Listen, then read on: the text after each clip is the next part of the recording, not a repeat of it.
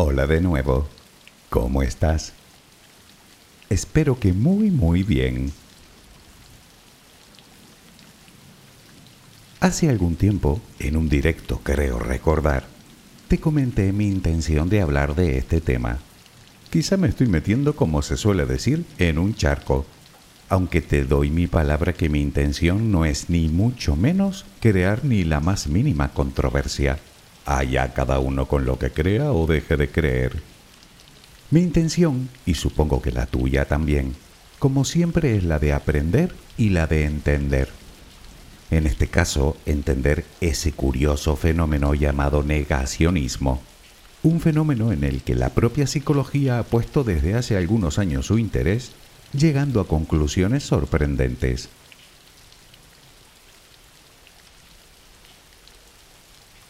Si eres negacionista en alguna cuestión, no creo que te vaya a gustar este audio. De hecho, creo que ni siquiera te gustará que te llamen así. Pues de veras que lo siento, pero no hay otro término para definir, y cito textualmente el diccionario, una actitud que consiste en la negación de determinadas realidades y hechos históricos o naturales relevantes. Podrías decirme que eso no es negacionismo, sino escepticismo, desconfianza, y me parece lógico, sobre todo cuando no existen pruebas que lo atestiguen. De hecho, ese pensamiento no dista mucho del modo de pensar de cualquier científico o científica. Es por eso que se pasan la vida investigando para buscar evidencias que demuestren o refuten sus teorías.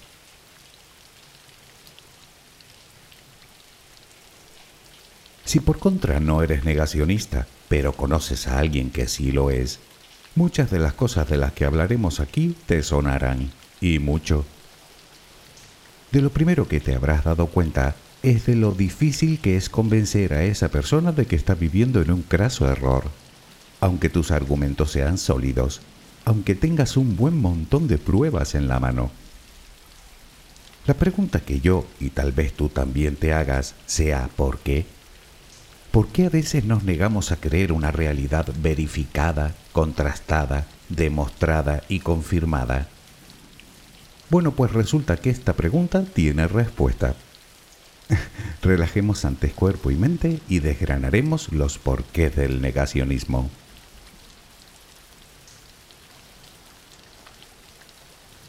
Busca la posición que te resulte más cómoda para dormir, con la que te sientas más a gusto.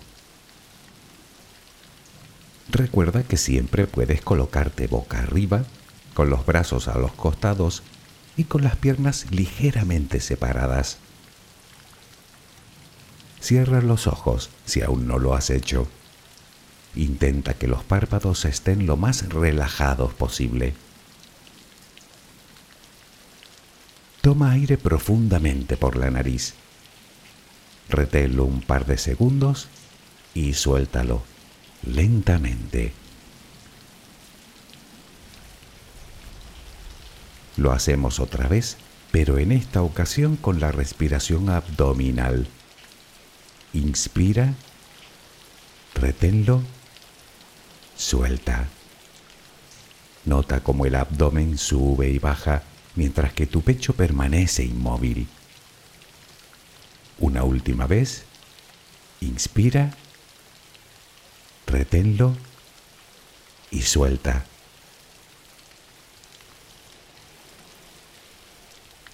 Ahora intenta visualizar el aire que inhalas como si fuera luz. Con cada inspiración entra un poco de luz en tu interior y con cada exhalación sale todo lo que intoxica tu vida, todo lo que contamina tu mente y tu espíritu.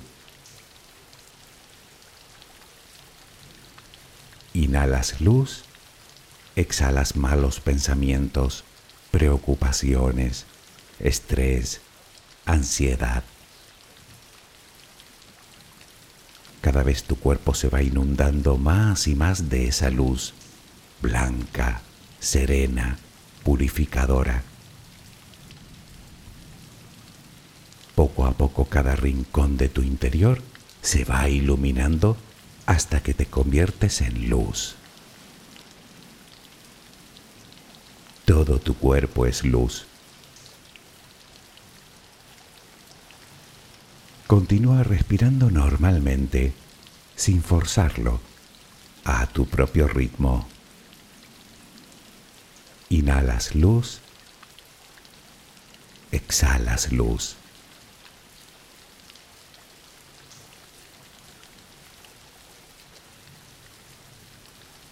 Ahora comenzaremos a relajar todo nuestro cuerpo. Empezamos por los pies. Nota cómo se relajan. El pie derecho. El pie izquierdo.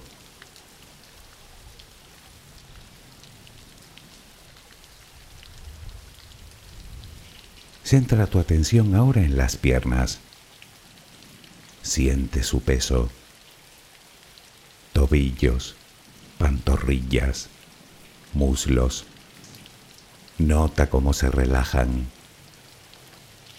Pierna derecha, pierna izquierda. Ambas quedan completamente relajadas.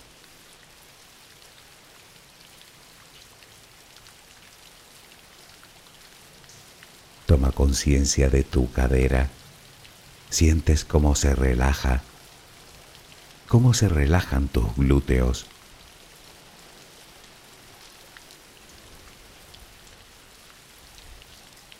Piensa ahora en tu abdomen que sigue balanceándose con cada respiración. Nota cómo se relaja también.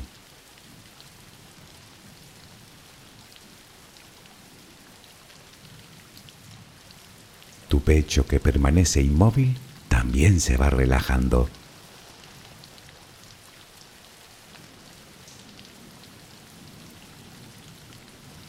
Siente ahora tu espalda. Sientes que cada vez pesa más y más. Desde la cadera hasta el cuello, todos los músculos de la espalda quedan completamente relajados. Notas como ya no hay tensión en ella.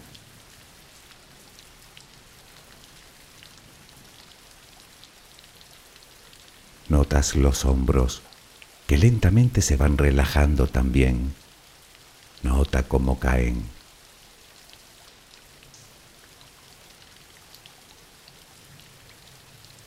Presta atención ahora a los brazos, tu brazo y antebrazo derecho, tu mano derecha, los dedos de esa mano. Todo queda relajado tu brazo y antebrazo izquierdo, tu mano izquierda, los dedos de esa mano. Notas el peso de ambas extremidades.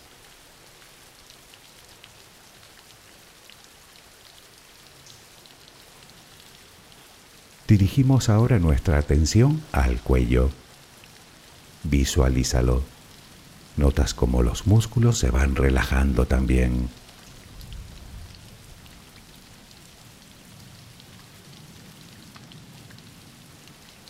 la mandíbula, las mejillas, los labios, la frente, el cuero cabelludo. Todo queda completamente relajado.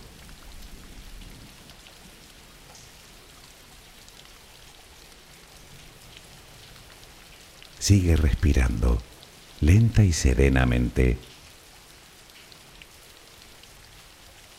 Con cada respiración sientes como tu cuerpo se va relajando más y más.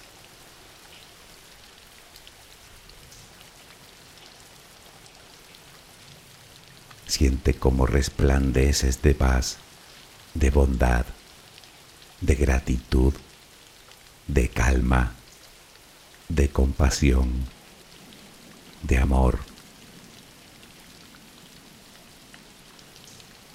Continúa respirando suavemente. Recuerda que ahora eres luz. Solo respira tranquilamente.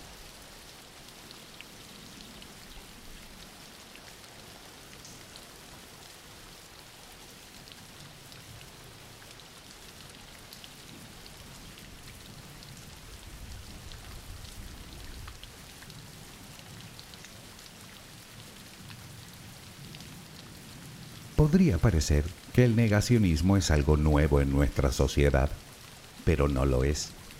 Aunque sí es verdad que con las redes sociales y el exceso de información cruzada está proliferando como nunca antes, pero desde luego no es reciente.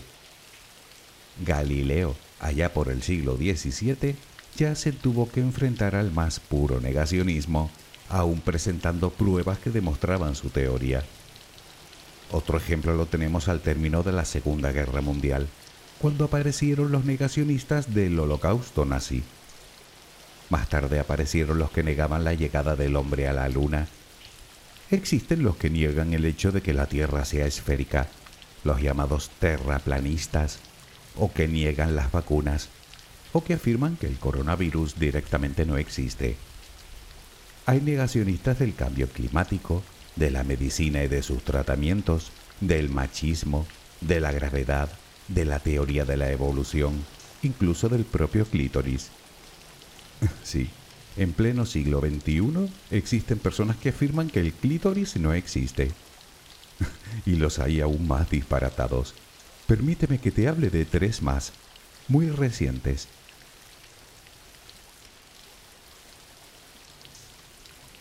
Tal vez recuerdes que el pasado 19 de septiembre de 2021 entró en erupción un volcán en la isla canaria de La Palma. Durante 85 largos días, expulsó lava como para cubrir más de 1.200 hectáreas, destruyendo miles de edificaciones y cultivos y afectando tristemente a un gran número de habitantes. Pues bien, hubo personas que creyeron que dicha erupción había sido provocada no, no es una broma. No explicaban ni el cómo ni el por qué. Y lo cierto es que quienes afirmaban tal cosa ni siquiera parecían conocer ni remotamente la dinámica de un volcán o del interior de nuestro planeta. Solo negaban que hubiera sido un fenómeno natural. Lo mismo ocurrió con la enorme borrasca que padeció Europa y en especial España en enero de ese mismo año, y en la que ni los más viejos recordaban nevadas tan abundantes, pues para algunas personas esa borrasca también fue provocada, aunque otras iban aún más lejos afirmando que eso blanco, frío y con aspecto de nieve que caía del cielo no era nieve, sino plástico. Un plástico bastante singular, sin duda. Y la última. Recientemente hemos sufrido en España algunos episodios de calima, un fenómeno meteorológico que consiste en partículas de polvo en suspensión que disminuyen la visibilidad y obviamente la calidad del aire. En las Islas Canarias es un fenómeno relativamente habitual, pero no en la península. Se produce debido a los vientos que soplan desde África que traen consigo polvo del desierto del Sáhara. Pues tampoco que si metales pesados para matarnos a todos, que si alguien lo puso ahí para ocultar el sol y debilitar la economía.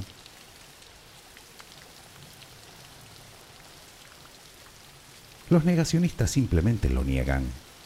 Para esas personas siempre hay detrás una mano negra que mueve los hilos, o un grupo de personas que conspiran en la sombra, o una secta secreta, o reptilianos que llegan desde las Pléyades para someternos o para controlarnos o directamente para matarnos, como si las guerras, hambrunas, enfermedades, homicidios y accidentes no fueran suficientes. Yo no digo que no hayan habido conspiraciones a lo largo de la historia, claro que sí, pero una cosa es ser escéptico y otra muy distinta inventarse teorías alternativas sin fundamento alguno, en contra de pruebas irrefutables en contra del consenso científico y, por qué no decirlo, en contra del propio sentido común.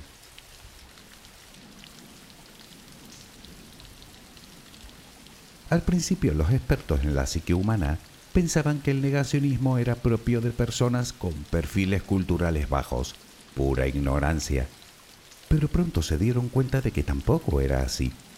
Habían personas negacionistas en todos los estamentos sociales y culturales, y desde luego con muy buena salud, tanto física como mental.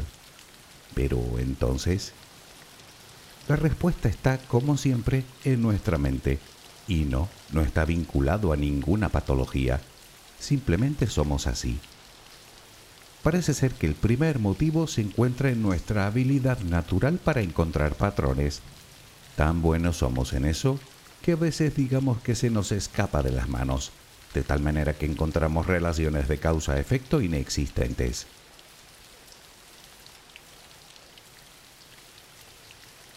Aunque obviamente ese no es el único motivo, está nuestra tendencia a negar verdades incómodas, verdades que nos producen malestar o un alto grado de incertidumbre, algo que no sucede por ejemplo ante el duelo, que nuestra primera reacción es la negación pura.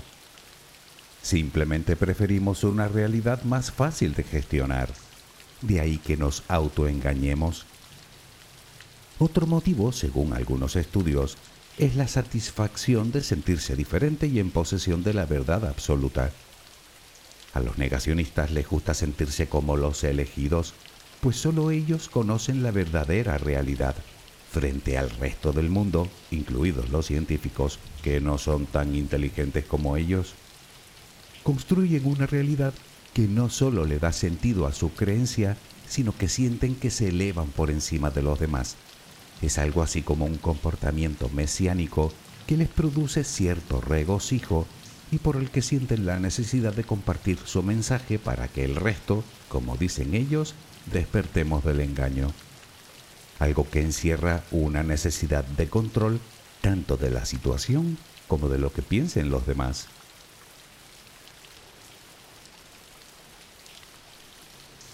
Naturalmente detrás de todo esto está la falta de humildad, por un lado, la necesidad de rebelarse, por otro, y una manera de pensar más afectiva que racional, lo cual les lleva a rechazar lo científico. Según algunos autores, su actitud mental es muy similar a la religiosa, no porque crean o dejen de creer, sino porque se basan en la fe que tienen en sus propias convicciones más que en las evidencias una fe que se refuerza cuando encuentran a otras personas que piensan de la misma manera.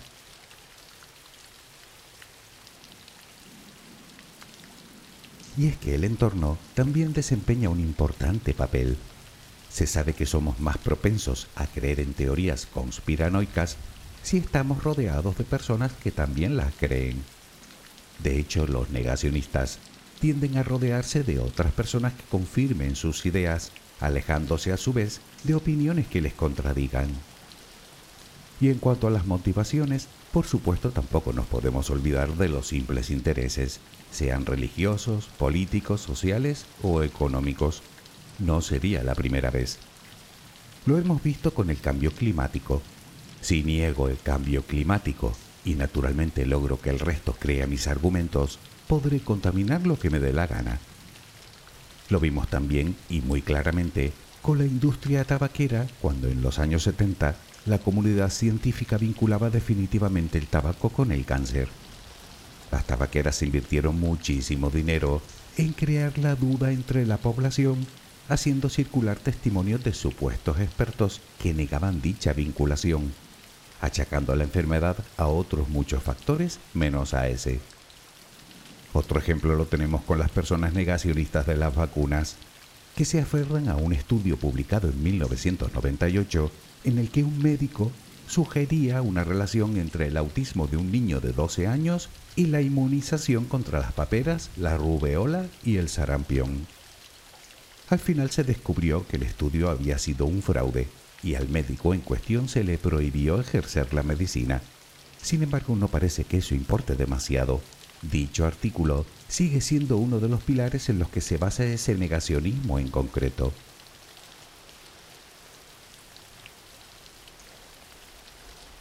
Por supuesto hay más ejemplos, aunque tampoco tenemos que irnos muy lejos.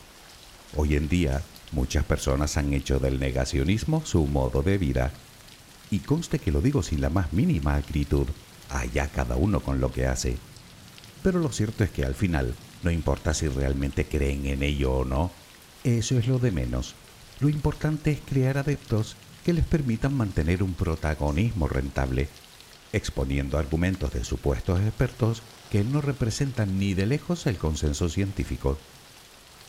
Son lo que algunos autores llaman los agitadores, los líderes del movimiento, la cabeza visible por así decirlo.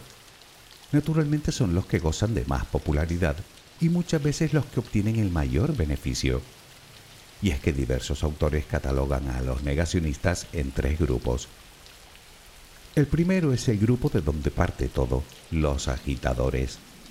Luego tenemos a los amplificadores, que son los que se limitan a repetir los argumentos y consignas de los agitadores, los mismos que llenan las redes de publicaciones sensacionalistas sin ningún tipo de aval científico. Y por último están los discípulos, que generalmente no cuestionan la información y terminan tragando cualquier cosa que digan los dos grupos anteriores.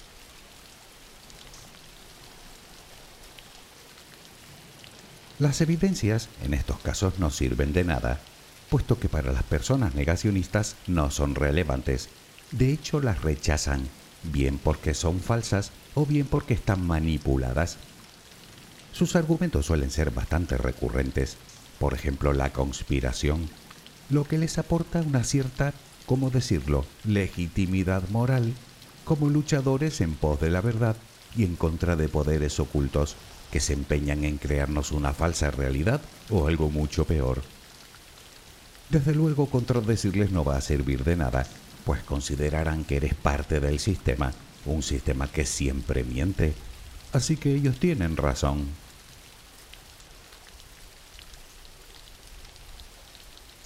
Para la persona negacionista, la cuestión es demostrar que están en lo cierto, y lo hace muchas veces acudiendo a una serie de artículos aislados en general poco rigurosos o con graves defectos de forma, o en los que salen afirmaciones de supuestos expertos sospechosamente muy bien escogidos, dicho sea de paso. Claro que puedes decir que a veces el experto en el que basan su posicionamiento es precisamente un científico. Sí, es verdad, como el médico de antes. Y siempre y cuando no se trate de una simple frase que en su momento sacaron de contexto utilizándola a su favor que también lo he visto. Y es que debemos entender que aquí no hablamos de especulaciones que puedan ser refutadas, como por ejemplo el tamaño o la forma del universo. La Tierra no es esférica en teoría. Sabemos que es esférica porque existen infinidad de evidencias que así lo prueban. Evidencias, no elucubraciones. Si te apetece un día podríamos hablar de ellas.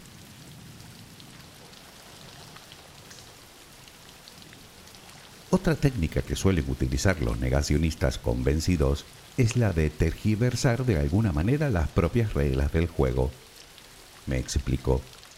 Hablando de pruebas, si le muestras una evidencia irrefutable a un terraplanista de que la Tierra es esférica, por ejemplo imágenes tomadas desde la Estación Espacial Internacional, te dirá que esa prueba no le sirve porque es falsa y te pedirá otra, de la que probablemente dirá lo mismo. No te molestes, ningún razonamiento ni lógico ni probatorio les servirá.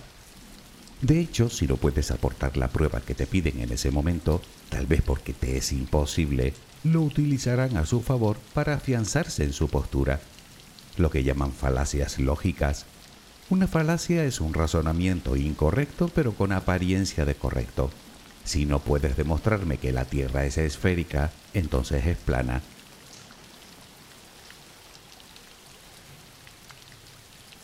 Todo esto está alimentado por varios sesgos cognitivos. El primero es el llamado sesgo de confirmación. Se trata de la tendencia a buscar, encontrar, interpretar y recordar de forma selectiva solo la información que confirma nuestra creencia, evitando o infravalorando a la vez la información alternativa. Dicho de otra manera, ponemos atención solo en aquello que nos interesa desechando el resto en realidad no es más que un error bastante común, por cierto, en nuestra forma de pensar. Vemos solo aquello que queremos ver.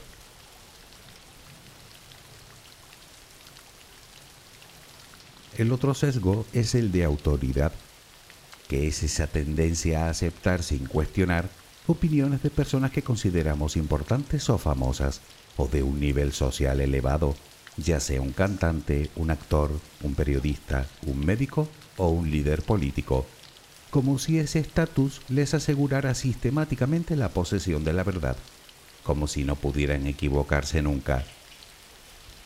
Luego llega la llamada reactancia, una reacción emocional que nos lleva a oponernos a las normas establecidas porque consideramos que nuestra libertad está siendo amenazada.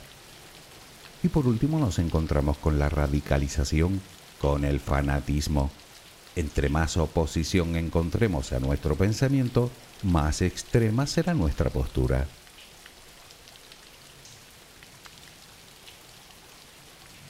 No nos equivoquemos, cualquiera de nosotros es susceptible de caer en algún tipo de negacionismo. Es una consecuencia de nuestra forma de pensar. De hecho, un estudio realizado hace unos años llegaba a la conclusión de que no solo nos encantan las teorías conspiranoicas, sino que cada ciudadano cree en al menos una. O viendo las personas que buscan algún tipo de interés en ello, al resto de los negacionistas simplemente les guía la necesidad de encontrar una explicación sencilla a lo que puede ser un escenario complejo.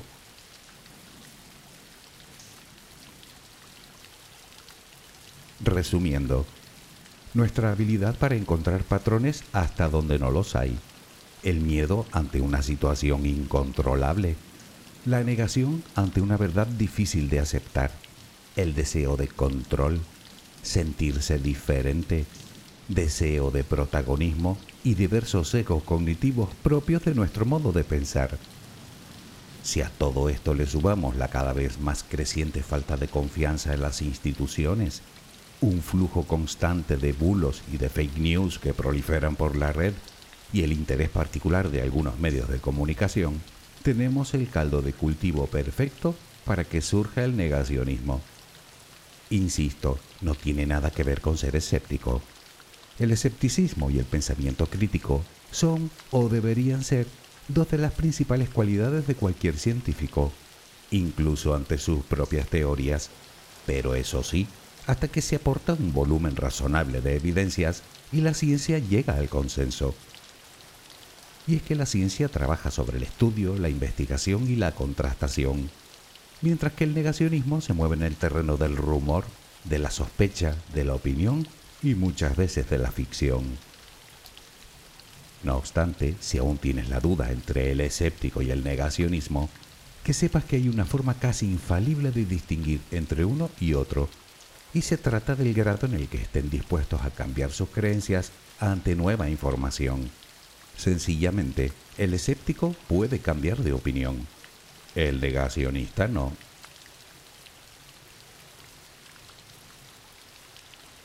Todo esto nos lleva a una conclusión. El negacionista se fundamenta y se justifica en la emoción más que en la razón.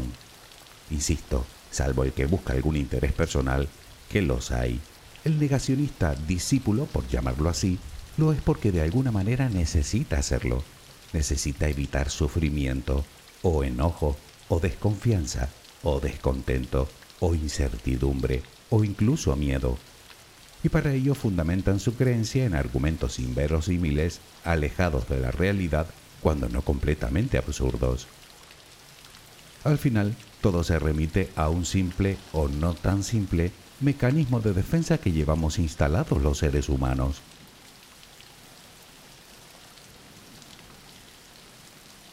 Estoy casi convencido de que si has llegado hasta aquí es que no eres negacionista. Y puede que te suene hasta simpático, pero te aseguro que no siempre lo es. Muchas personas terminan abandonando el tratamiento médico con consecuencias fatales porque alguien negacionista les mete la idea en la cabeza. Y eso de gracioso no tiene nada.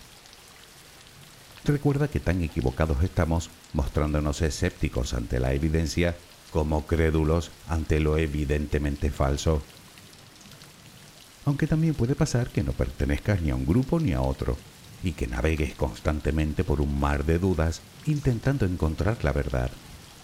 Si es así, lo único que te puedo garantizar es que estarás más cerca de ella acudiendo a la ciencia que acudiendo a la delirante imaginación de alguien.